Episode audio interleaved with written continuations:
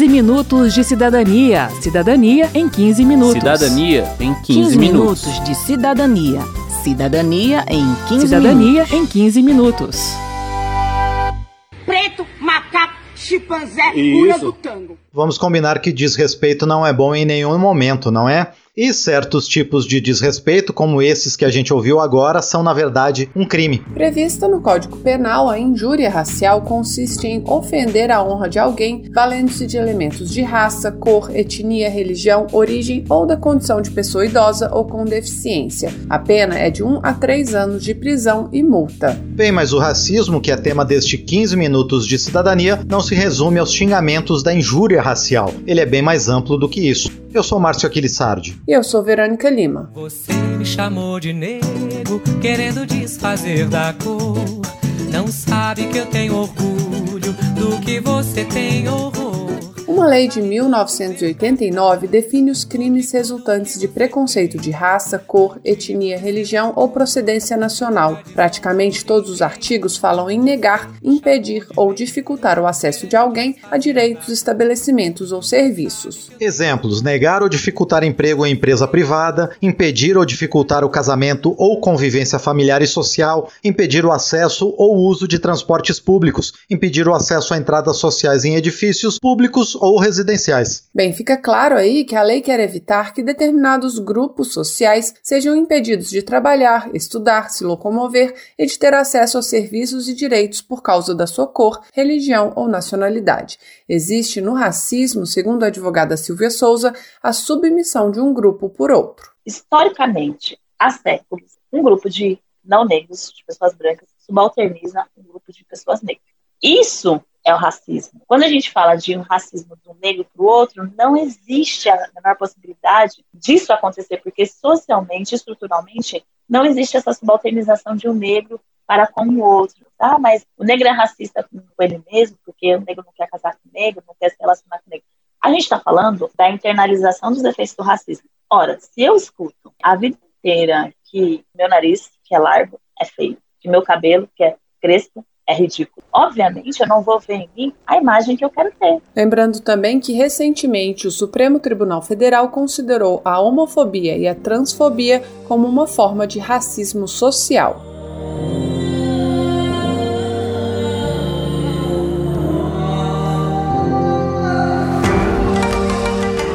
Brasil de 1824 tinha uma constituição que impedia negros e leprosos de frequentar as escolas, lembra a promotora de justiça Mariana Nunes, que coordena o Núcleo de Enfrentamento à Discriminação do Ministério Público do Distrito Federal. O Código Penal, ela continua, já criminalizou capoeiristas e pessoas vadias em condição de vulnerabilidade. Hoje dificilmente você encontrará uma norma abertamente racista assim, mas o racismo pode surgir no momento da aplicação de uma determinada lei. A Mariana cita como exemplo o crime de curandeirismo, que segundo ela na prática recai com mais frequência sobre as religiões de matriz africana. É artigo 284 do Código Penal, prescrevendo, ministrando ou aplicando habitualmente qualquer substância usando gestos, palavras ou qualquer outro meio, fazendo diagnósticos. Porque, em regra, as religiões de matriz africana são muito ligadas à cura pelos elementos da natureza, então a gente já percebeu isso no Brasil ao longo do tempo, essa punição de pessoas, é, até pelo preconceito, né, que, que são relacionadas e são pessoas praticantes de religião de matriz africana. No Brasil também não há leis que impeçam uma pessoa negra de se tornar servidora pública, por exemplo, mas quando a elaboração das regras do concurso desconsidera a realidade da maioria das pessoas negras do país, tem-se o que se chama de racismo institucional e estrutural. Quem argumenta e explica é a advogada Silvia Souza. Para passar num concurso de juiz, o que, que você precisa? Estudar. Ah, ok, então vamos estudar, todo mundo pode estudar. Mas se eu parto de um lugar de escassez de recursos,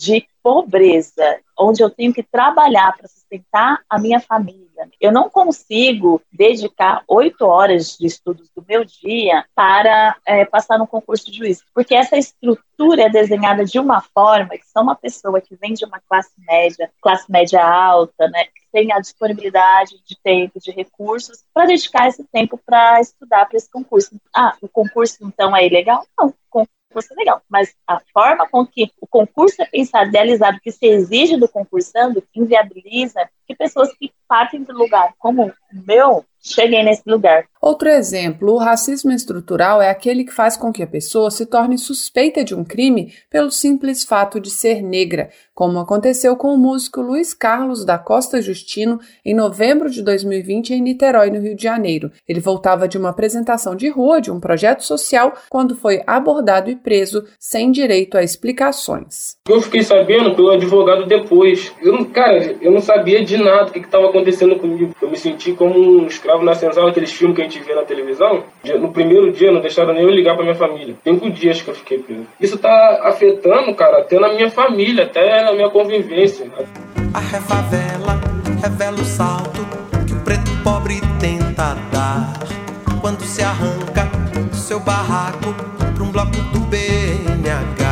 Voltando à lei que define o racismo, a gente viu que ela fala basicamente de exclusão, de negar acesso. E o racismo estrutural faz com que essa negativa seja velada e não explícita. Para o professor e historiador Carlos Eduardo Dias Machado, as razões disso estão no processo de formação do Brasil e nos mitos que foram criados a respeito da construção do país. Para ele, o objetivo no Brasil era usar a mão de obra indígena e africana de graça e sem se importar com a vida dessas pessoas para produzir commodities e assim enriquecer os homens brancos donos de terra. A estratégia deu certo, diz o professor, pois o trabalho não remunerado de negros e indígenas colocou o Brasil entre as maiores economias do mundo e, ao mesmo tempo, consolidou o mito de que o trabalho braçal é a única contribuição desses povos para a construção do país. Ainda a história oficial é forte. Eu pego alunos do Fundamental 2, eu noto que os alunos ainda têm essa ideia: índio sinônimo de escravo, negro sinônimo de escravo escravo. Como é que isso chega até ele? Através dos meios de comunicação dominantes, branco superior, negro e índio inferior. Então isso ainda está presente na, na, na escola e assim são poucas as professoras e professores que cumprem de fato essas duas leis tão importantes, que procuram é, descolonizar e trazer elementos democráticos para a narrativa historiográfica. As leis que ele cita são as que tornam obrigatório o ensino de história e de cultura africana, afro-brasileira e indígena na educação básica. Segundo ele, após a lei, houve modificação da narrativa dos livros de história, mas a formação dos professores não mudou muito. Carlos é coautor do livro Gênios da Humanidade, Ciência, Tecnologia e Inovação Africana e Afrodescendente, que levanta a contribuição negra para as ciências exatas, biológicas e humanas nos tempos antigos e modernos, que foi, segundo ele, estrategicamente escondida pela hegemonia branca no Brasil e em boa parte do mundo. O livro demorou mais de 10 anos para ser publicado pela primeira vez e agora esgotado, encontra novos obstáculos para chegar às livrarias. Para o professor, o esforço de associar a África e os negros a coisas ruins como pobreza, morte e corrupção é proposital e contribui para a naturalização de violências contra esses povos. Aqui no Brasil é cultural me ver pobre, me ver preso, torturado e morto. Não há espanto em ver o sofrimento de uma pessoa negra ou indígena. A sociedade brasileira tem mais dó de um animal morto do que um ser humano que não seja branco. Anos atrás eu fui no cemitério do, do, do Valongo, que foi descoberto no, no Rio de Janeiro, aonde as pessoas de origem africana que vinham para cá e morriam na passagem ou estavam doentes e morriam aqui eram jogadas juntamente com o lixo da cidade. Então, esse é o lugar que essa sociedade nos colocou. E ela não tem a mesma importância que o campo de Auschwitz, por exemplo. A Alana Manchineri, do povo Manchineri do Acre, é comunicadora jovem da coordenação das organizações indígenas da Amazônia brasileira. Ela também fala da naturalização da violência como uma expressão do racismo contra os povos indígenas. Uma criança foi encontrada morta, né, uma criança de 5 anos, na terra, da terra indígena Araribóia, lá no Maranhão, e não se viu nas mídias né, de, de grande impacto, as mídias de massa, essa comoção ou então essa indignação ou buscando soluções para essa violência. A violência também é um outro viés. A questão do racismo, porque nós estamos morrendo, o coronavírus ele é mais letal para populações indígenas, mas a vacinação tem sido baixa, a população em todo não concorda com a, os indígenas como grupo de prioridades, né? Por mais que a gente tenha tantas é, vulnerabilidades enormes vulnerabilidades diferentes né, com, com a população de forma geral, ainda assim, esse também é um, um viés do racismo. O povo brasileiro tem que enxergar direito Devemos nos unir para garantir nosso respeito. Pobre, preto, pardo, branco, índio, quilombola tem direito à comida e também escola. Na Câmara há um movimento contra essa indiferença. Após a morte de João Alberto Freitas, um consumidor negro que foi espancado até a morte por seguranças de uma loja do supermercado Carrefour, em Porto Alegre, foi criada uma comissão com 20 juristas negros para aperfeiçoar a legislação de combate ao racismo estrutural e institucional do país. Um dos objetivos do grupo é dotar o sistema jurídico de instrumentos para combater o encarceramento em massa da população negra, a violência violência das abordagens policiais e o cruzamento do racismo com outros tipos de discriminação, como o machismo e a homofobia. Outro esforço é no sentido de tornar os sistemas tributário e econômico mais justos, penalizando menos a população negra, como explica o presidente da comissão, o ministro Benedito Gonçalves, do Superior Tribunal de Justiça. A população negra termina sendo a mais onerada pelo sistema tributário nacional, que adota um modelo de tributação sobre o consumo, não enxerga gênero, raça ou classe social.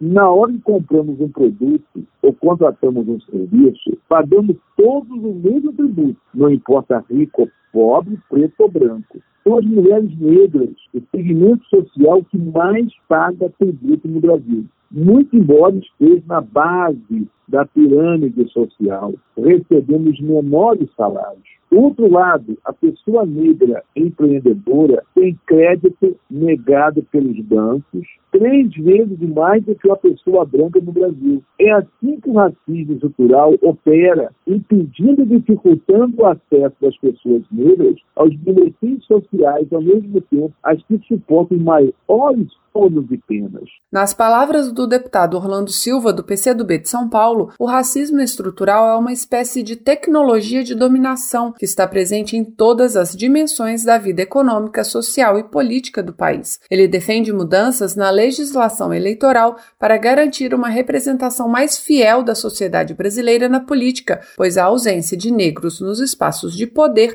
é mais uma face do racismo no Brasil. A última eleição introduziu uma novidade, porque com o advento do financiamento público de campanha, o Tribunal Superior Eleitoral determinou que as candidaturas de negros devem ter um percentual mínimo de financiamento. Isso é uma medida prática que influi positivamente, inclusive um crescimento do número de eleitos negros, não de candidaturas, porque é curioso que nas candidaturas nós sempre temos uma proporção justa. O que diminui é entre os eleitos, porque o filtro, sobretudo econômico, é muito grande. Então, a medida de garantir o financiamento para candidaturas negras, é uma medida estrutural para que nós possamos ampliar a representatividade da política com a participação de homens e mulheres negros e negras.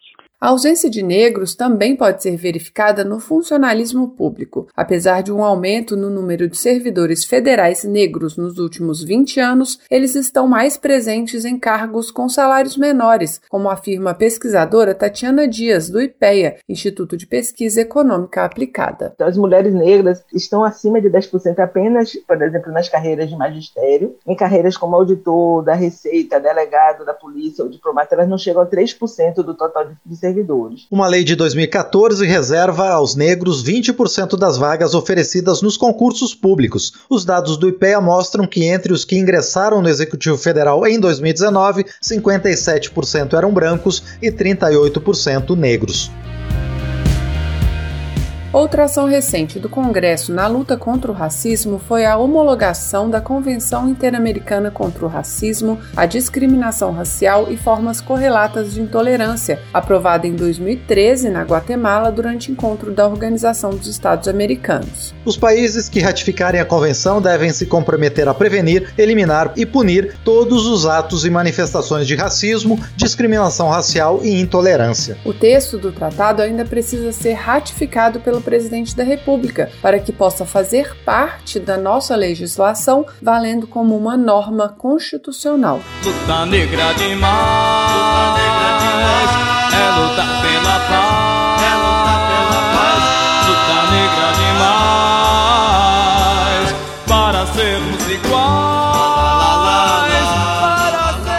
Termina aqui o 15 Minutos de Cidadania, que teve produção de Cristiane Baker e de Cláudia Daibert, reportagem e texto de Verônica Lima, com informações de Lincoln Macário, Carla Alessandra e Noelle Nobre, trabalhos técnicos de Marinho Magalhães, edição de Márcio Aquilissardi e apresentação de Verônica Lima e de Márcio Aquilissardi. Se você tem alguma dúvida, mande pra gente. O e-mail é rádio.câmara.leg.br e o WhatsApp é 61 999 78 90 80. O 15 Minutos de Cidadania é produzido pela Rádio Câmara e transmitido pelas rádios parceiras em todo o Brasil, como a Rádio Hits FM da cidade de Mariana, Minas Gerais. Você pode conferir todas as edições do programa no site radio.câmara.leg.br e no seu agregador de podcast preferido. Boa semana e até o próximo programa. 15 minutos de cidadania. Cidadania em 15 minutos. Cidadania em 15, 15 minutos. minutos de cidadania. Cidadania em 15 Cidadania minutos. em 15 minutos.